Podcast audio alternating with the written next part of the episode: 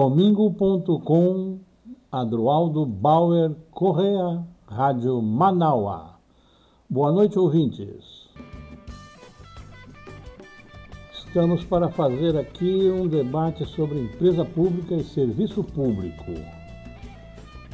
As empresas estão sendo rifadas porque improdutivas ou onerosas e tem uma outra imagem no mundo, além da que está sendo passada aqui no município, no estado e na União, um projeto ultraliberal de privatização.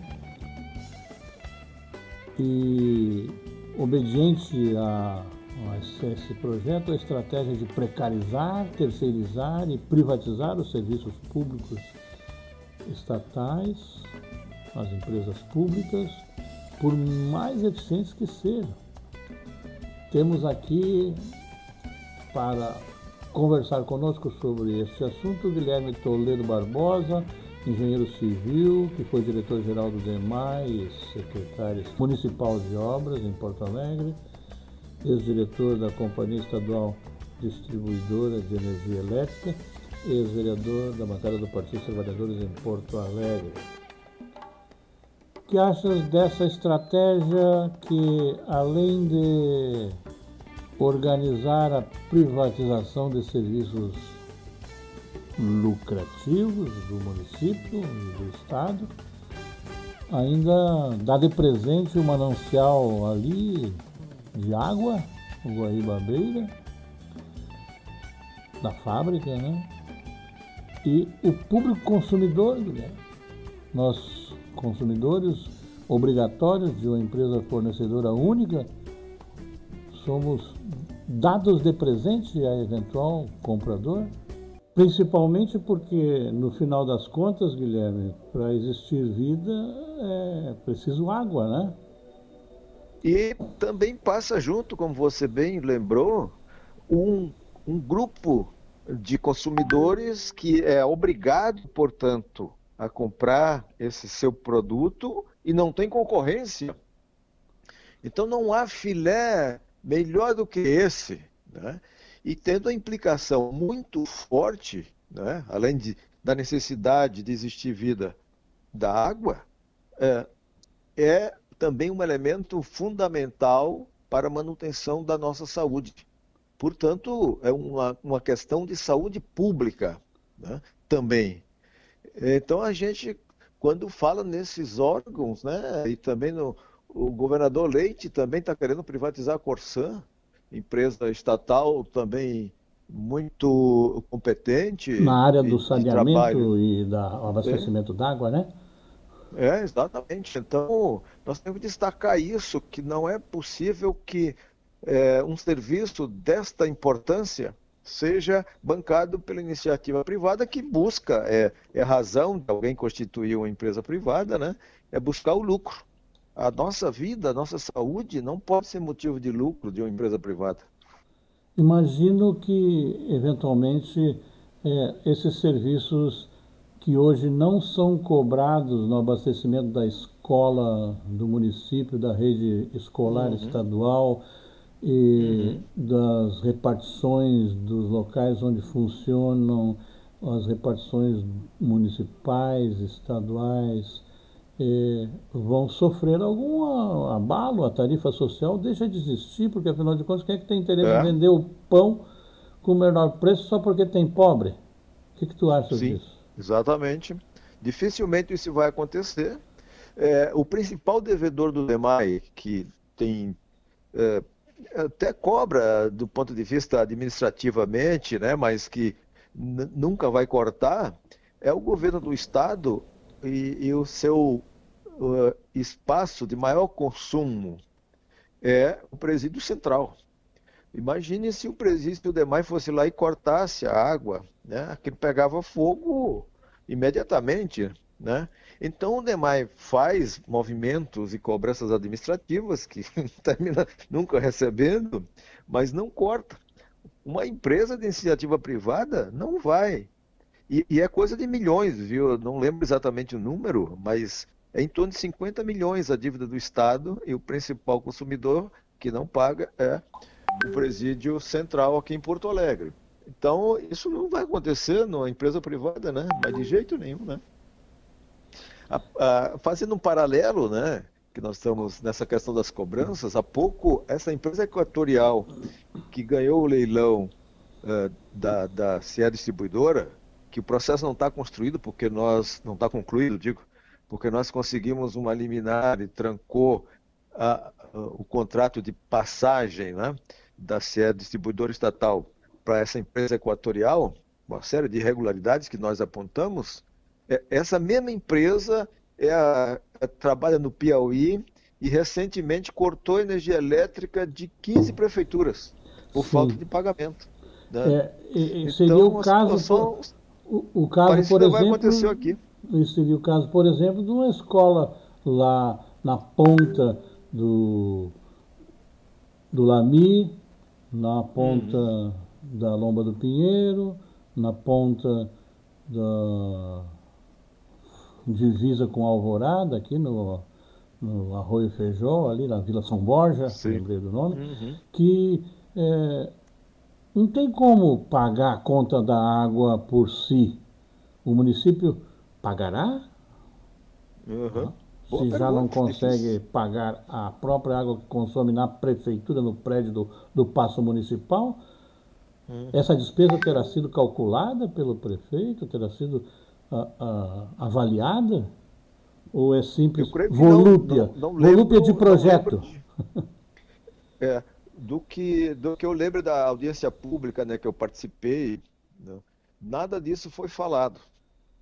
Não é? é? E a gente fica muito, muito preocupado porque o DEMAI, Eduardo, eu fui então diretor-geral, né? Quando nosso querido Olívio Dutra foi o prefeito da nossa capital. E Sim, de no... quando nós... 89 a 92. Isso, exatamente. Então, quando a gente ia a alguma reunião no Brasil sobre saneamento e a gente se apresentava como sendo do DEMAI, era um motivo de muito elogio no Brasil inteiro. O nosso departamento que vai fazer 60 anos em dezembro, né? 60 anos já em dezembro, ele é um exemplo para o Brasil inteiro. Nós somos a única capital, também outro detalhe interessante, nós somos a única capital brasileira que tem o seu próprio serviço. Todas as outras capitais são abastecidas pela empresa estadual. Isso, de certa maneira, até coloca uma certa dificuldade na Corsan, né? porque não tem é, no seu no seu rol de, de, de, cidades a capital, que é a maior população, né? E isso foi, e esse fato foi interessante porque na década de 70 a ditadura militar baixou uma determinação que só existisse em cada estado um órgão de saneamento. Tá? A Corsã um pouco antes desse período, até se viu do exemplo pelo porque funcionava bem. E mas aí a, os funcionários na época e a Câmara de Vereadores à época reagiram, se mobilizaram e foi decidido que não seria passado os serviços da nossa capital para a empresa estadual. Me nós permite, manteríamos me permite o nosso se serviço. interromper, se interromper nesse aspecto. A, a ideia é que o demais seja municipal e única capital ela trouxe, em função da concentração de acumulação tecnológica, de qualificação dos serviços, pequena, mas com um grande mercado de, de atenção e, portanto, grande na arrecadação. Eu recordo que em 1986, quando era repórter de jornal, fiz uma entrevista com a coordenação, com os funcionários do Centro de Estudo de Saneamento Básico do DEMAI. Uhum, Nós tínhamos a referência de qualidade internacional. Sim. Nós éramos a terceira ou quarta posição internacional em termos de modelo de gestão e de qualidade de oferta do produto.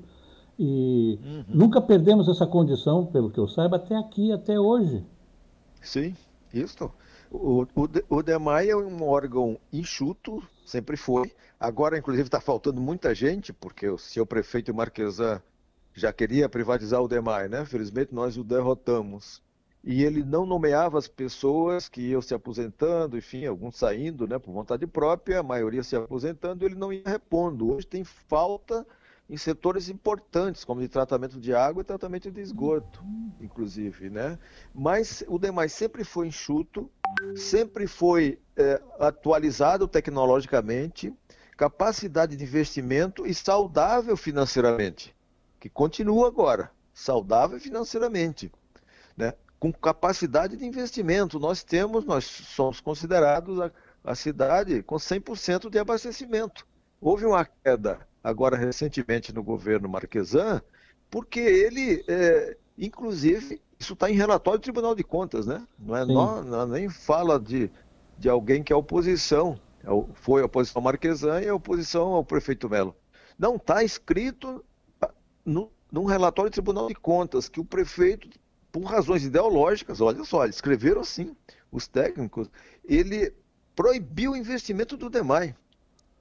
E isso fez com que faltasse água na lomba do Pinheiro, o que foi alertado, inclusive por um engenheiro aposentado do DEMAI, que teve posições de muito destaque lá, o engenheiro Adinaldo Fraga, escreveu um texto no jornal no começo, na metade do, do, do governo Marquesano, dizendo que faz faltar água. E faltou porque se sabia que ele tinha proibido demais de fazer investimento, um crime contra a população porto-alegrense. Ah, Mas fora uma, isso, uma modificação contábil, né, administrando o orçamento do DEMAI pelo caixa único isso, da prefeitura, é, né? sonegando os recursos de compra, inclusive de, de subsídios de insumos para a própria produção da água com qualidade, né? Para que uhum. determinasse um prejuízo que a gente chamou na ASTEC, na época, na Associação de Técnicos de Nível Superior da Prefeitura, que o Adinaldo faz, faz parte, integra a direção, chamamos de Perfeito. estratégia do precariza, terceiriza e privatiza. Isso, é uma tática velha, né? Precariza o serviço, a população, ou pelo menos uma parte, começa a ficar braba e apoia aquela iniciativa. Né? E, mas, eu, eu, como eu estava dizendo, o DEMAI há muito tempo chegou aos 100% de abastecimento de água, né? tecnicamente, porque o, o 100% de fato nunca chega, porque há, há, áreas irregulares, há áreas de ocupação, que têm uma série de impedimentos legais, mas aonde não pode ter a rede do abastecimento permanente, o DEMAI leva a água com caminhão-pipa. Porque, como, eu, como a gente disse no início, a água é fundamental, todo mundo tem que ter, não é? Então, é, isso há muito tempo, então, a, a, cidade de Porto Alegre, pelo trabalho do DEMAI, já tinha 100% de abastecimento da água tratada, de água alta qualidade. E vinha crescendo muito fortemente na coleta e no tratamento de esgoto, que é o segundo passo né, para a gente chegar a uma sanidade completa do ambiente. Né? Então, uh, na nossa última administração, com o diretor Carlos Todeschini, se pensou, eu digo nossa administração popular, né? Isso, eu ia com, alertar com, que a administração pre... popular foi de 89 a 2004. Isso, o último, os dois últimos prefeitos, sendo Tasso Genro, que saiu na metade para concorrer governador, e assumiu João Velli, que infelizmente já faleceu, né? Um companheiro e amigo de muita qualidade, economista, e, e então se produziu um projeto que era para a gente dar um salto, andava naquela época em 20, 25% do tratamento do esgoto para pular para 75. 29 Não, para 79. É, isso aí, né? Acrescentava isso. 50% no tratamento. Exatamente. A gente não, ah, não houve tempo, apesar de se elaborar o projeto, não houve tempo de conseguir financiamento.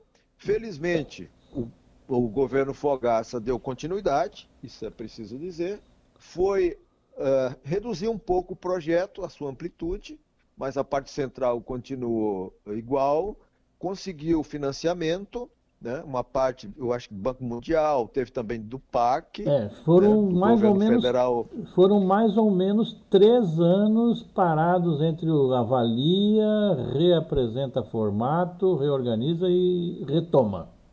Tá? Isso. Então a coisa andou e hoje a estrutura já é, lançada na cidade também se ampliou lá no Sarandi. Já a estrutura lançada eh, em termos de canalizações, casas de bombeamento e estação de tratamento de esgoto, para a gente tratar 80% do nosso esgoto. Né? O que é já, começamos a falar índices de primeiro mundo, de fato. Ainda então... não se trata esse percentual, porque as pessoas têm que sair da sua ligação domiciliar, que em, em grande parte da cidade se faz no pluvial, tem que, tem que trocar essa ligação para o cloacal e então esse esgoto que entra no cloacal vai ser tratado na estação, não é? Mas isso tem crescido paulatinamente. A gente já está acima dos 50%, embora ainda lento esse aumento, é preciso incentivar mais isso, porque a estrutura já está lançada pelo DEMAI. Esse é o órgão que nós estamos falando, capacidade de investimento, qualidade técnica. Não há nenhuma razão, porque normalmente eles dizem, ah, dificuldade financeira, ah, o pessoal não trabalha bem, ah, tem, tem gente sobrando. Nada disso, nada disso tem o DEMAI. Então, é a pergunta que não quer calar parece que este não é mais um movimento internacional, há um refluxo de hum, retorno perfeito. de antigas operações que privatizaram esses serviços e que, em função de diversos problemas, elevada tarifa, desabastecimento, falência de empresas, retorna ao Estado, a, ao Estado que eu digo, ao ente eh, nacional ou estadual, municipal, que articula a prestação do serviço como um direito da população, tem um refluxo de, de movimento, não tem mais a Sim. privatização? Tem. Não, ele, o, o movimento de privatização continua, mas mais lento e começou a ter muito fortemente o movimento de reestatização. Há um organismo muito uh, qualificado, né, com muitos técnicos qualificados, que é, é centrado lá em, em, em Amsterdã, na capital da Holanda, cuja sigla é TNI, Transnational Institute, que estuda essa questão da gestão pública, né, dos vários serviços e tal. E eles atuaram, atualizaram esse, essa, esse levantamento que eles vêm fazendo há algum tempo, no final do ano passado, no final de 2020. E até aquela data, Adroaldo e os ouvintes que nos acompanham, até aquela data já 1.404 serviços que tinham sido privatizados em 58 países tinham sido reestatizados. E a grande maioria, olha só a coincidência, né? E, e não é coincidência, é pela importância que tem. E a grande maioria era exatamente em saneamento e energia elétrica. Exatamente nesses dois uh, uh, assuntos. E 58 países. A maioria na Alemanha. E sabemos que tem governo de centro-direita. Né? A Angela Merkel é centro-direita, embora se ela estivesse no Brasil ia ser considerada comunista por algumas atitudes de, de muito bom senso que ela toma, não é? É, tem nos Estados Unidos, tem no Canadá, tem no Reino Unido, tem na Espanha, tem na Argentina, tem no Chile, tem, tem na Bolívia, né, tem um famoso caso da cidade de Cochabamba, que lá no caso do saneamento as pessoas praticamente pararam a cidade há muito tempo. E foi, e foi recolocado. Um símbolo da questão do saneamento no mundo, depois de 20 anos estatizada, é, foi em Paris. Fazia 20 anos. E a prefeitura puxou de volta né? E por essas razões principais que você citou: precarização do serviço, aumento de tarifa e, e falta de investimento. Né? Exatamente e deixa de existir o abastecimento para aquele que não pode pagar o, o, a tarifa social, o arrabalde. Aqui em Porto Alegre a cobertura não é 100%, dizia sempre um comentarista especializado na área ali que eu, que eu consultava, porque a gente abastece 100% das economias até as 18 horas. Das 18 às 6 da manhã tem uma nova ocupação ali no Morro da Embratel, e aí, claro que fica sem água. É. é. E, quando este a refluxo... culpa é porque precisa, né? As pessoas, a grande maioria, pelo menos, claro, de vez em quando tem os grileiros, mas a grande maioria é porque precisa, né? A gente sabe disso.